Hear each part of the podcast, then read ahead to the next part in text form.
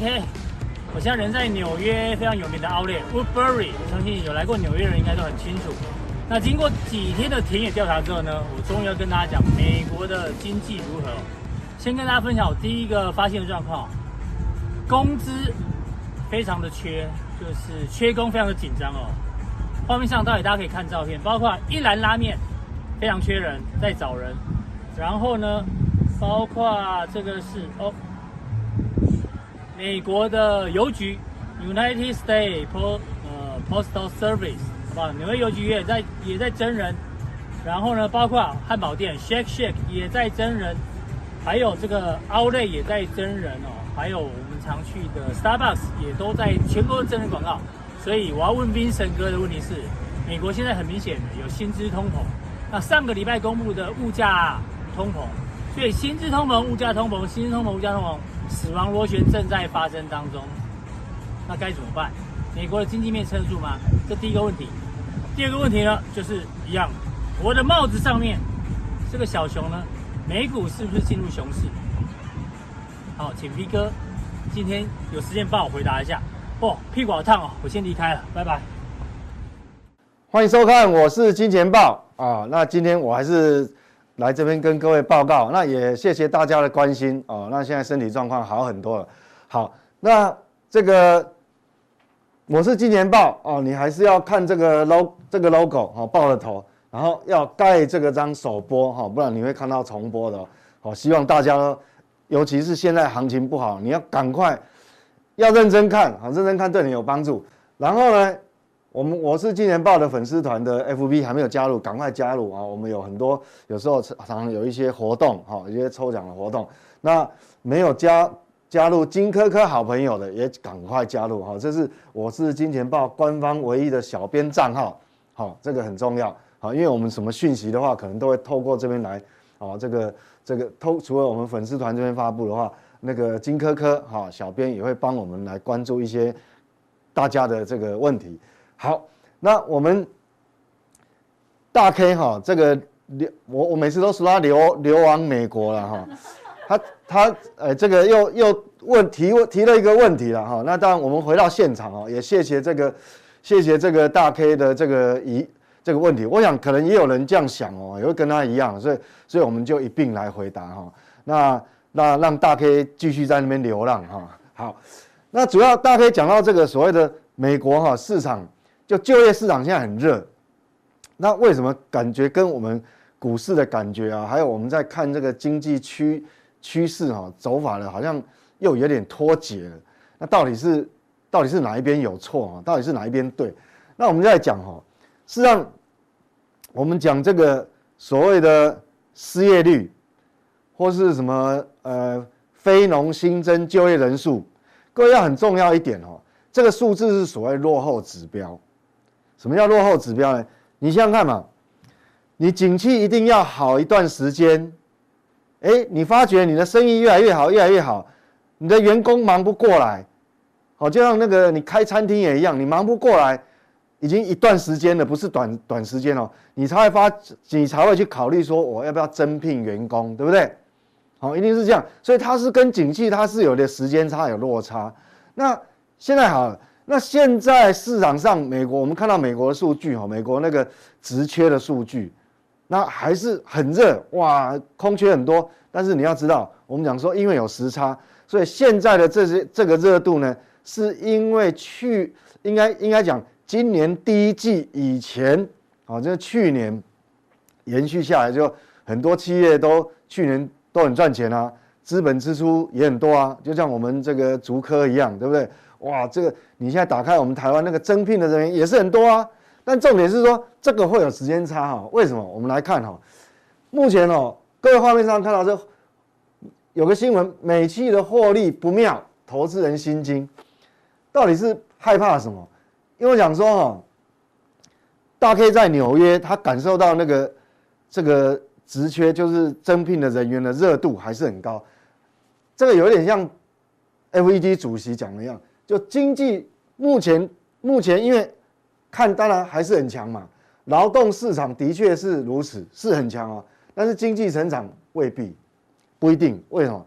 因为我们讲说哈，当你现在连续升息之后，现在市场也是预估，不只是这个月升息三码，下个月七月还要升息三码。那照这样照照这样快速升息的状态之下呢，很多的企业，因为我讲说景气好不好，目前景气好不好，就接的订单好不好，公司的内部他最清楚。所以你看哦，美国银行经济学者预测哈，第一季美国经济第一季萎缩一点四个百分点以后，第二季虽然会反弹。好，但是只反弹一点五，等于说只先萎缩一点四，再反弹一点五，等于说回到原点而已啊，也没有很很厉害。好，那重点是说，美国有个经济研究联合会，他刚刚公布了全球企业哦，全球主要企业的执行长访问调查的结果，百分之六十以上预料他们公司所在地经济啊，明年底以前会衰退。哦，当然大家想说啊，明年底还早嘞，对不对？现在上半年都还没过完。但是有百分之十五的表示，现在的经济已经衰退，所以代表说是让美国的企业已经感受到压力。那我们知道第二季也快要过完了，那第二美股第二季的财报大概是在七月要过中旬以后陆陆续续公告啊。那目前为止，美国上市公司哦，大家在市场在担忧，很可能会调降很多财测啊，就很多美国企业的财报还有可能会。盈余不如预期，好，会不会衰退？我们知道会不如预期，所以是让就业市场，大家可以提问那个就业市场的热度，跟目前，因为我们不可能是往后看，我们要往前看，会有时间差。那我们再来看一 件事情哈，这个都是世界级的大师哦。你看我们中间这是什么？二零零八诺贝尔经济奖的得主克鲁曼，这大家应该都认识。还有一个是前货币基金会。学院的院长，哈，里普西兹，那他们这三位哈，那这个是前美国财政部长，他们都不约而同的讲哈，抗通膨、经济软着陆是艰难的挑战。意思就是说，你现在 FED 主要政策等于说全力在抗通膨，那全力抗通膨之下呢，你要经济软着陆，事实上那个几率就很低了。好，你看嘛。美国股市反应先涨后跌，显见投资人对大幅升息可能引发经济衰退的这个后果，这是市场大家的看法。那目前为止，等于说这三位名人他讲说，现在是走钢索。那他什么？他说现在经济是戴着链子手套摸黑绑鞋带，意思就是说你要软着陆有点困难。好，现在他们的担忧。那我想。美国前财政部长一样，他说：“这个目前的状态哈，目前升息的状态是好像在微调老旧的浴室莲蓬头的水温了。就我们讲说哦，我们在家里这个这个水龙头哦刚刚开的时候，不会马上就是热水嘛，因为那管管道都是冰的嘛，好要开一段时间，但是你又不能开太大，开太大的话就会烫，好会会马上就很烫，你不能直接冲嘛。”所以这个东西调整要非拿捏得非常精准，基本上哈，他们的说法就是说啊，以目前的状态来看，你为了要把通膨打下来，好强力升息哦，有点像暴力升息啊，有人讲暴力升息，那暴力升息之下呢，我想你说不会影响经济，那是不可能的哦，所以要软软着陆的话，这个几率就变小。那我们来看哈，现在唯一比较好的一件事情，我们不能讲说完全是。就是都利空了。其实，在上礼拜五有一件很重要的事情。上礼拜五各位有看到什么？油价暴跌哦，哦，油价暴跌是好事。为什么？因为你现在全世界不是只有美国，全世界都在对抗通膨的时候，对通膨都非常非常大的隐忧的时候，这个时候如果说国际原油价格是暴跌的，那当然是好事啊。哦，那我们就从这个角度来看，因为目前为止市场上哈。我觉得这个最重要，因为说实话，你升息，大家都知道你，你就是要暴力升息了。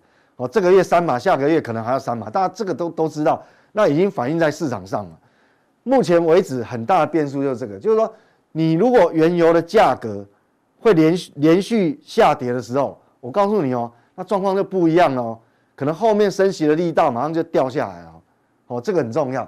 那那目前为止呢，还有一个特殊的现象，我们知道能源股市场上有很多 ETF，那 ETF 哦，它有一个看跌的期权，期权嘛，市场在交易的，就期万选择权哦，你看哦，看跌的期权飙升，这代表很多人去买那个那个叫做 put，就看跌嘛，他去买那个 put，好。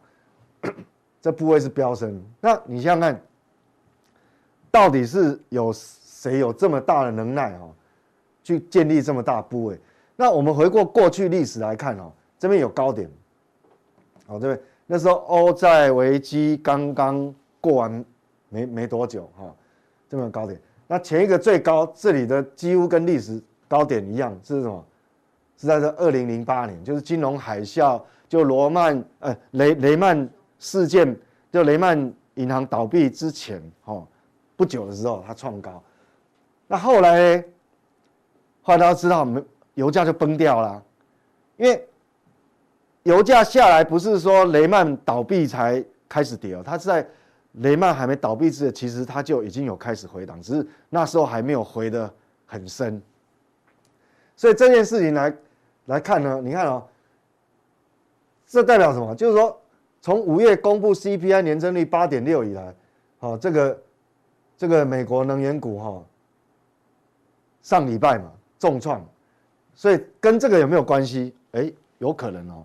所以好像有人先知道它会跌，很奇怪。但但是不管，我们不知道是谁先知道，但市场市场会告诉你，因为市场是老大。那我们就来看哈，这个是原油，这个美美国纽约轻原油期货价格。周 K 线，这是周 K 线。上礼拜一个长黑，那这个是今天白天的电子盘，电子盘没有反弹，继续跌。好，到目前为止，电子盘没有反弹，继续跌。所以你看，前一波的高点，这个是俄乌开战那时候。好，那这个是上礼拜。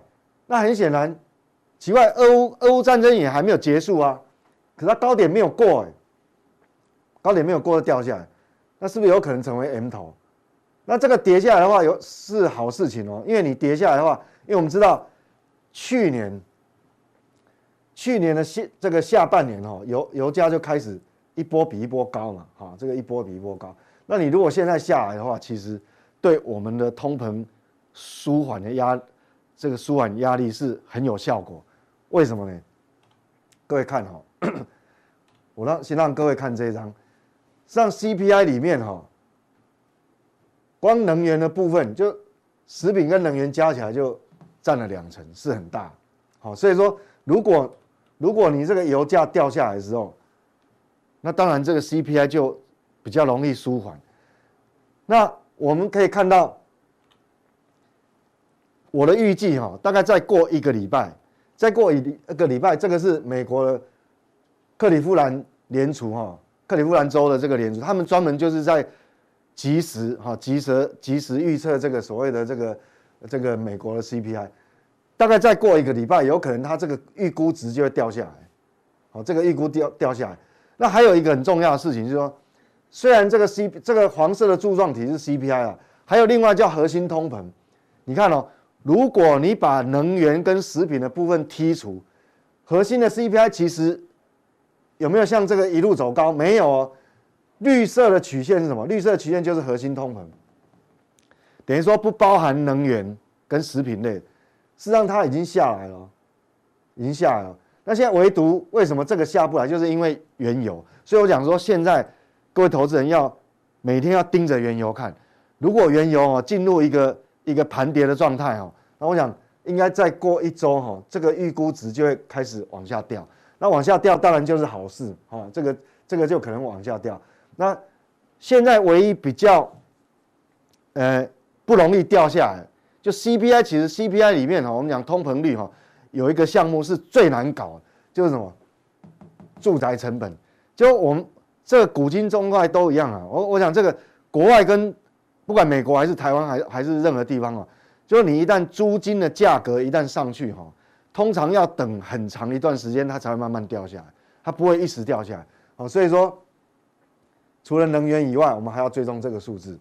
好，那幸好了，幸好幸好目前为止就是说，好，这个绿色的部分就核心通膨，它是有慢慢在走缓，好，慢慢走缓，但是包含原能源价格在内的还没有，所以我们期期待哈，这个能源价格赶快掉下来。那短线呢？我们讲说短线，原油现在是最关键，因为原油如果盘跌的话，哈，美股随时会反弹哦。我讲结论哦，美股随时会反弹哦。那美股随时反弹，当然台股有没有机会反弹？当然台股就会反弹啊。我现在所以所以现在关键是在这个原油价格。那还有一个短线，我们来看哈，除了原油价格以外，我们来看短线的这个美国公债殖利率。它虽然有微幅往上翘，但是有没有创高？没有，它没有再创高。那我们就松松一口气。为什么？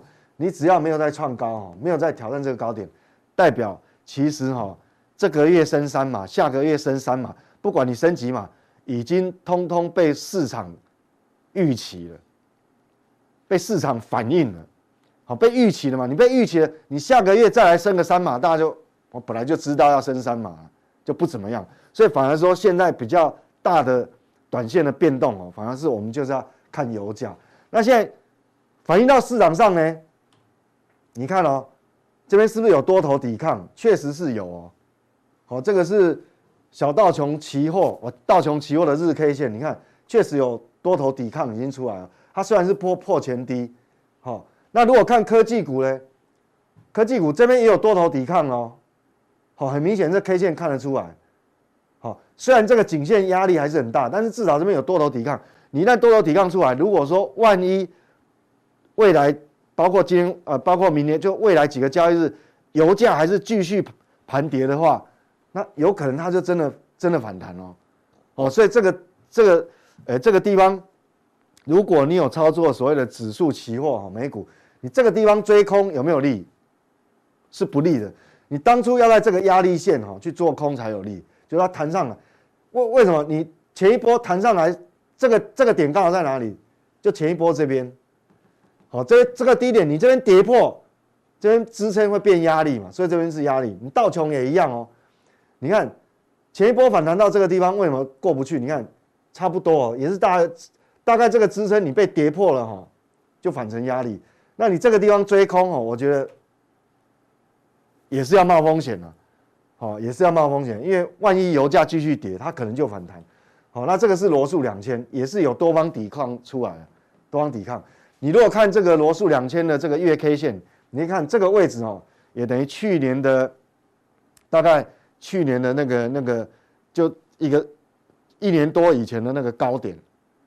哦，我我上次有带那个月 K 线嘛，各位看哈，所以这边也会产生一个多方抵抗。好，那接下来。那很奇怪，明明知道美股今天晚上是休市啊，那台台台湾到底今天是自己在杀什么？我觉得应该是跟筹码有关系，还有跟美元指数有关系。为什么？因为美元指数上礼拜五是大涨。那美元指数上，我们知道美元指数大涨的时候，那外资哦，外资那一定提款嘛，外资一定卖超的。外资，所以现在。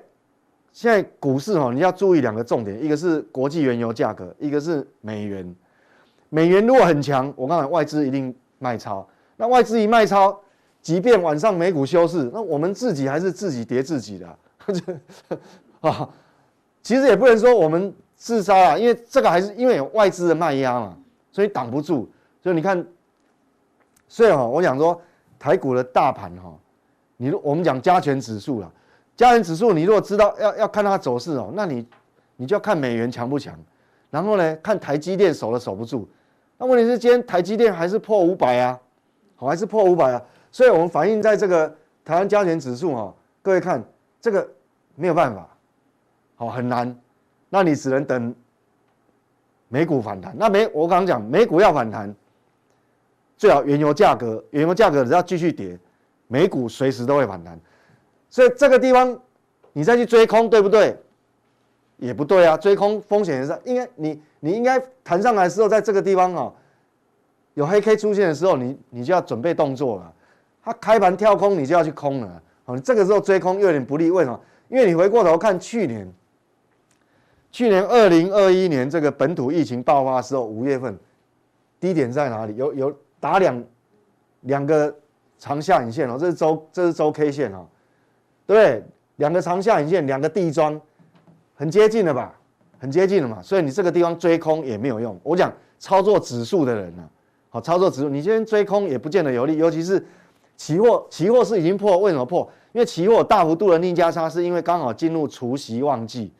那除息旺季的话，它有所谓的除息的抵减，好扣扣底的减那个点数，所以它它逆价差会这么大。所以那个是因为除息，好不是不是不是说大家乱空啊，好不是。所以你这边追空也不利了。那至于个股的操作呢？个股操作，我的看法是这样哦，利空是朋友，不是敌人。这我已经用开用过太多次，太多次了。你看，有时候我在高档在空指数的时候，大家大家都认为说，哎，好像也好像也不见得会有事嘛。可是等到等到有事了，大家来追空，其实来不及，不见得有利的。那这个是指数啊，那个股的操作，我认为利空反而是朋友，它不是敌人。好，所以等一下加强定就很重要哈。那除了解答一些这个这个加强定的投资朋友的问题以外，很重要。我刚刚讲利空是朋友，不是敌人，所以等一下有很多重要的范例，好，有一些重要范例要跟各位报告。以上。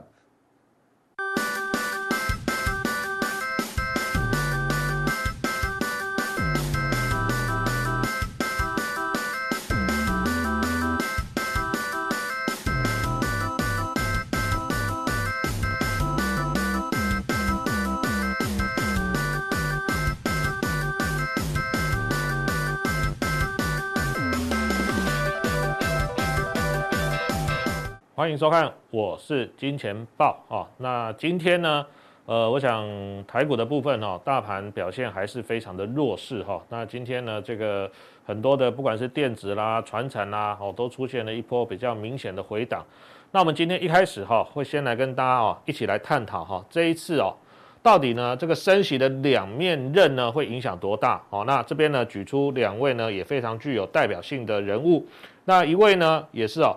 克里夫兰联准会的银行总裁，包括像梅斯特，他认为呢，这一次通膨要降到联总会两趴的合理区间，大概需要花两年的时间。再来呢，前 FED 主席，现在是美国的财政部长耶伦，他还认为说，高到令人无法接受的物价可能会持续到年底。哦，那这边呢，其实我们回顾历史上哈。这边有特别整理，美国每一次进入所谓的升息循环的时候，其实呢，对于啊整体的全球的经济跟景气呢，都产生非常大的影响。那当然以这一次来看的话，今年哦，因为通膨高涨的关系呢，升息的动作是来的又急又猛哦。这一次的升息动作是来的又急又猛。那为什么这一次通膨会来的又急又猛？哈，我想其实呃这边呢，一起来跟大家探讨一下哈。呃，现在这个呃国际局势啦，还是被这个美国跟俄罗斯牵动的哈，所以这边呢也有一张网络上的梗图啊，可以举给大家看一下哈。这边呢，你看他手背上有一个美国国旗，他掐着这个人呢的脖子，这个人是谁？大家应该也很认识他了，就掐着他的脖子说：“哎，赶快妥协啊，妥协啊，撤军啊，撤军啊！”可是呢，你没有看到这个人还是一脸淡定，为什么？因为他。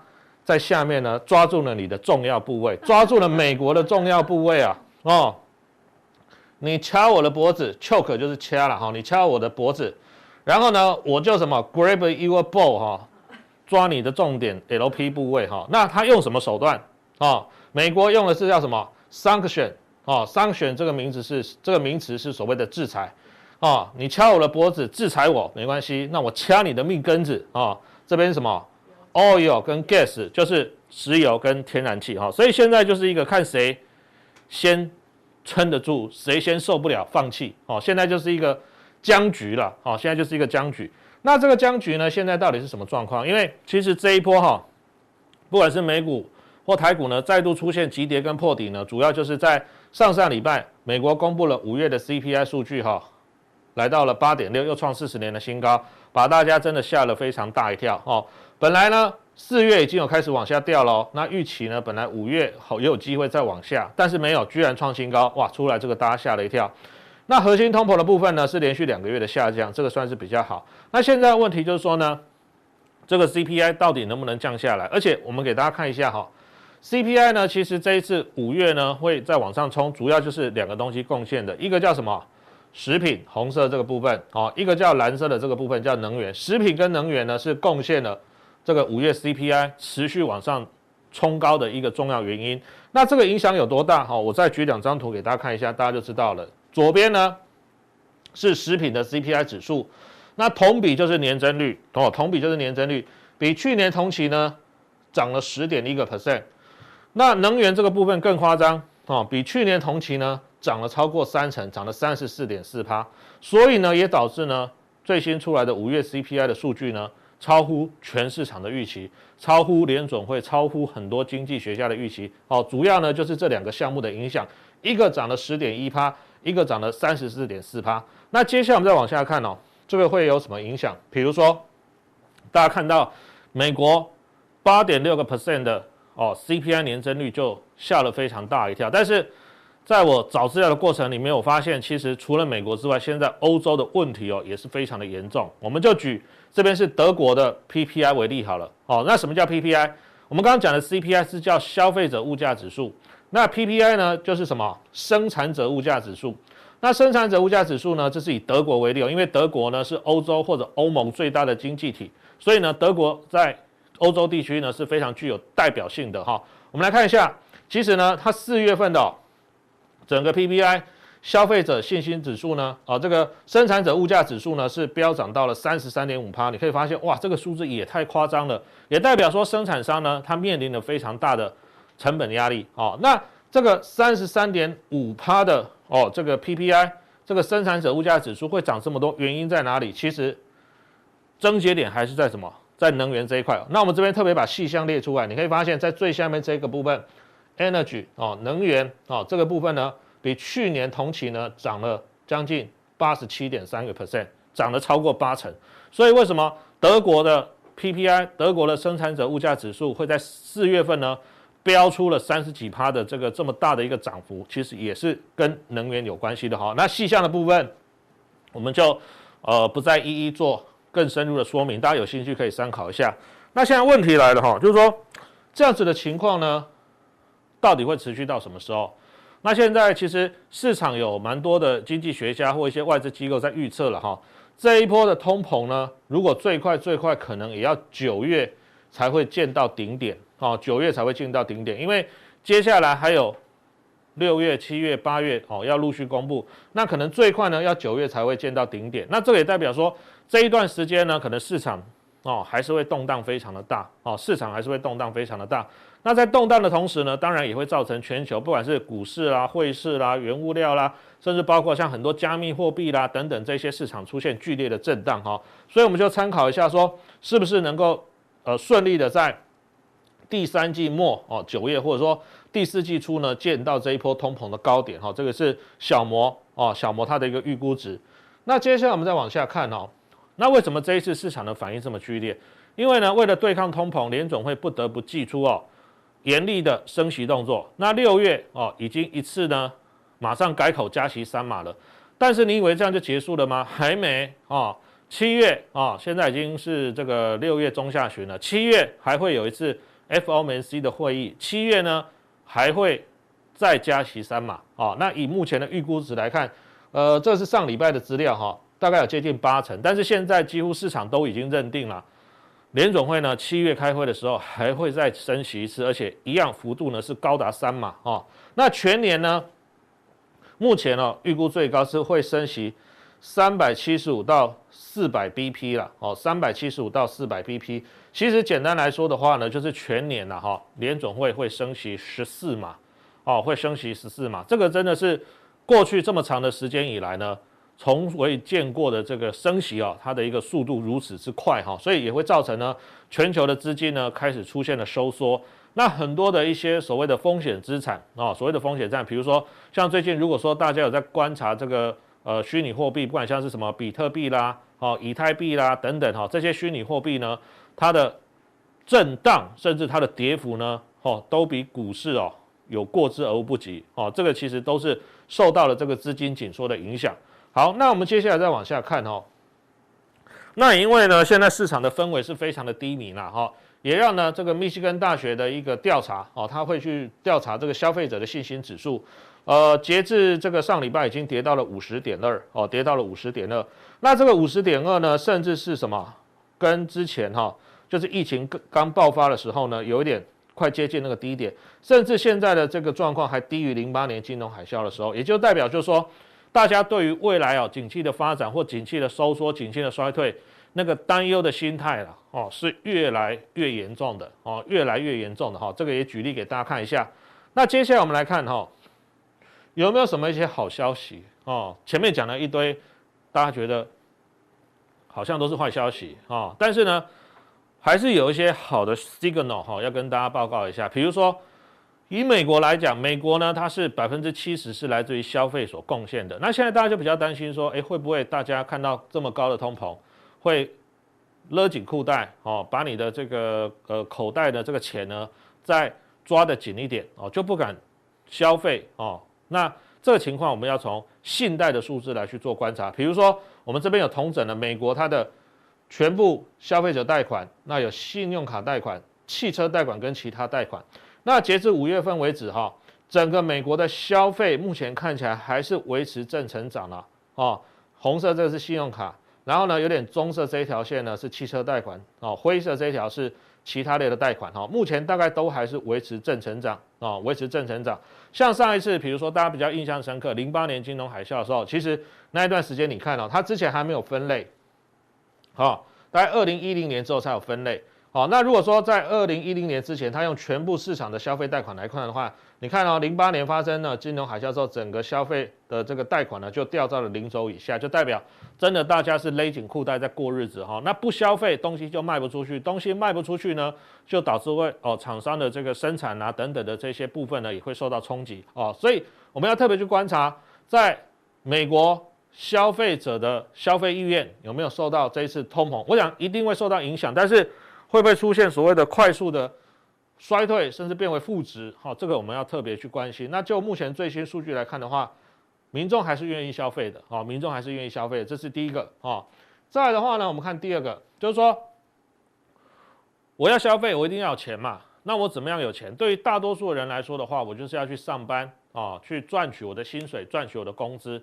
那既然要上班，就是你要有没有工作可以做嘛？好，这个才是重点。那比如说呢？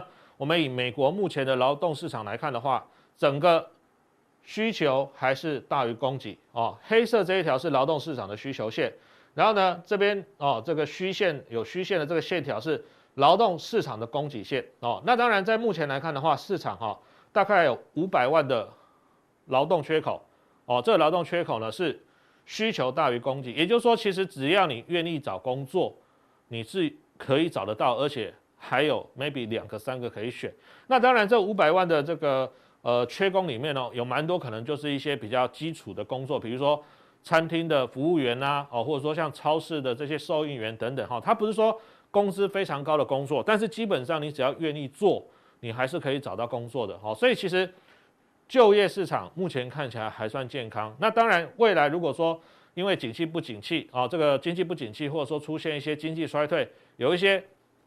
公司呢，可能开始出现缩减人力啦，甚至包括像裁员等等，可能这个数据开始，这两者之间的这个差距就会开始慢慢缩小。不过就目前来看的话，整个美国市场的这个就业哈，目前看起来还算健康。所以我们刚刚讲的，虽然有通膨影响，但是呢，在美国人人民的消费端，在美国人民的就业端，目前这两个数据看起来是还 OK 了哦，还 OK。那只是说呢，这一次通膨包括像升息的影响真的太大了哈，超还导致呢全球的这个呃股市呢出现了非常大的一个回档。好，那接下来我们再往下看哦。除了我们刚刚讲的一些总经数据之外，其实呢有一些哈这个市场的专家他也会统计说有没有一些数据可以告诉我们，就是说目前市场到底跌到了什么样子的一个情况哦。比如说呢，这边有人去统计过哈。他们统计的是中小型股为主的，叫做罗素三千指数哦。这边 Russell Three Thousand 哦，三千家中小型的个股呢，它现在的价格呢是低于所谓的账面现金价值的哦。他会去统计这三千家公司里面，当股市不好的时候，你一定会一路跌跌跌跌跌跌到呢，跌破它的账面现金价值。那这个情况呢，其实每一次大跌的时候都会发生。比如说呢，像上次哦，在这里是二零零八年，哦，那一次是金融海啸嘛。那他们那时候去统计呢，当时哈、哦，总共呢有一百六十五家的公司跌破它的账面现金价值。那这个数据到目前为止，五月呢，来数字在是一百五十三家，哦，到五月的时候已经一百五十三家了。然后呢，到六月哈，这个是到上个礼拜的，已经呢来到了一百六十七家，正式超越了金融海啸的高点一百六十五家。也就是说，当市场上呢过度悲观或过过度的恐惧的时候，有时候呢这个股票卖卖卖卖卖卖到最后，大家是不计代价的想要换成现金。那这个时候呢，其实就有可能造成哦。公司的股价跌破呢，公司的账面现金价值，那这代表什么意思？比如说这一家公司好了，它拥有的可能现金或者说类似现金的部位，比如说像是这个银行的定存单，它手上大概比如说它有一百万好了，哦，一百万哦，这些现金啊类电类类现金加起来大概一百万的价值，可是呢，居然这家公司呢，它股票市场的市值只剩下八十万，也就是说，当这个情况发生的时候，如果你有这一笔钱八十万。你把这家公司买下来，其实你可以取得它账上的一百万现金跟类现金的部位，这个相对来说是很划算的。好，如果这家公司经营状况还不错啦，体质健全的话，那其实呢会吸引有心人呢想要去把这家公司吃下来。为什么？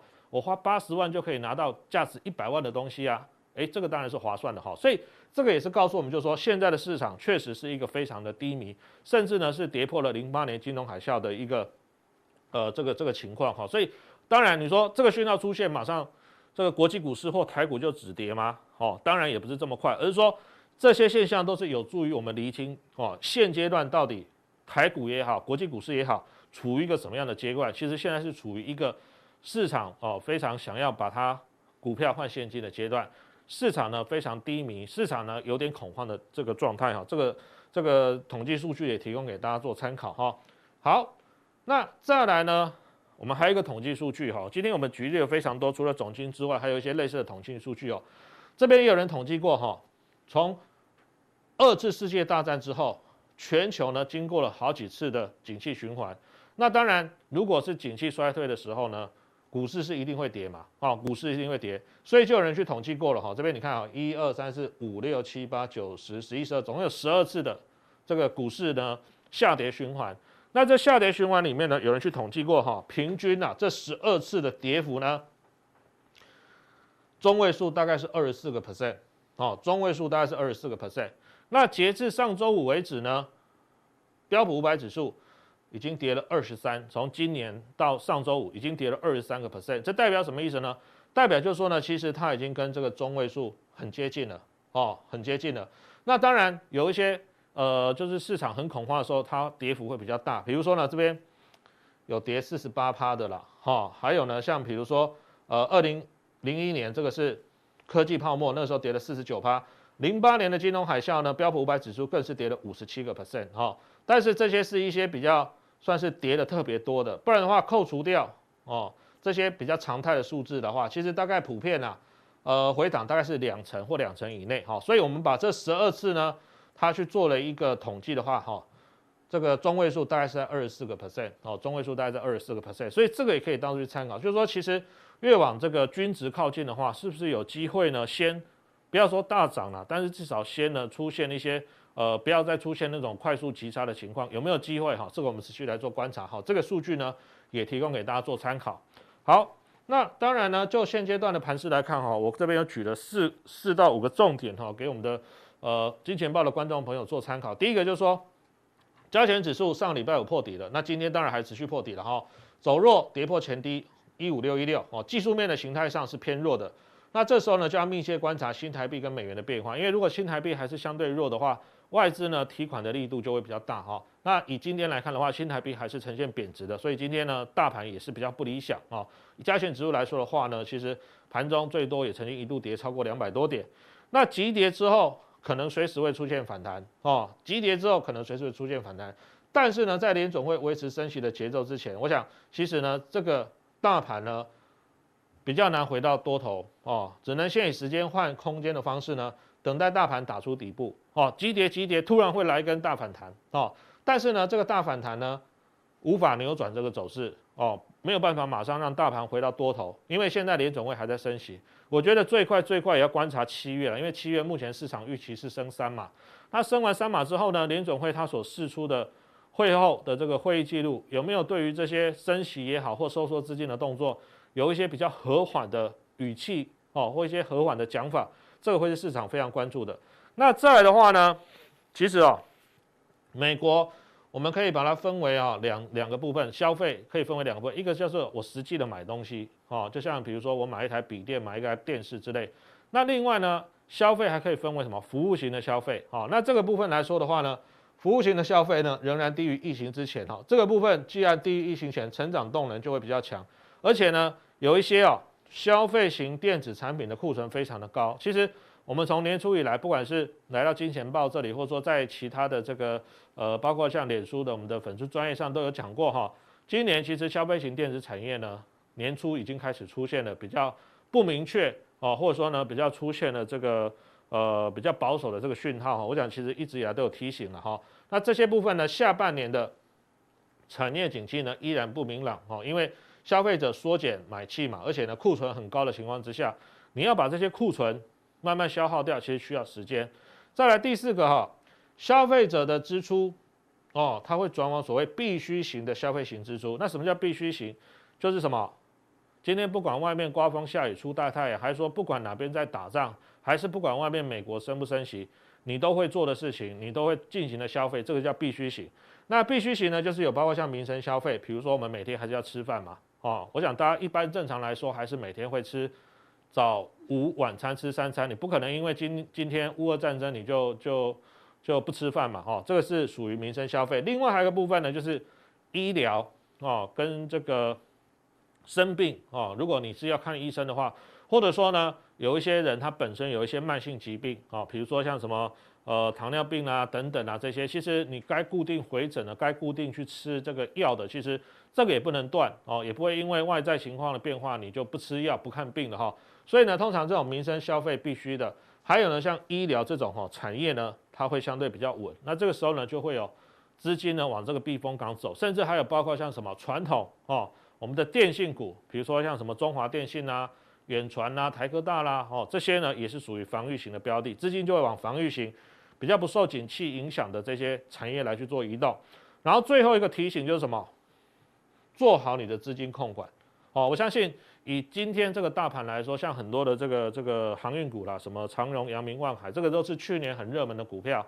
那今天一下子急杀，我相信呢，很多的融资可能今天都会被被迫卖出。为什么？因为维持率可能岌岌可危哦。所以在这种非常时期，从特别是今年以来哦，如果说你去年可能因为某一档个股赚的非常多，但是你今年还是维持这种所谓高杠杆哦，开很大杠杆的的做法的话，其实你可能呢遭受到的这个损失也好，或者说可能面临的风险会非常大。好，所以今年啊，还是要提醒大家做好资金控管哦，而且呢避免杠杆操作哦。那还有呢，就是要挑选今年还是具有成长性的产业为主哦，这个才会是在这一段呢非常动荡，甚至呢。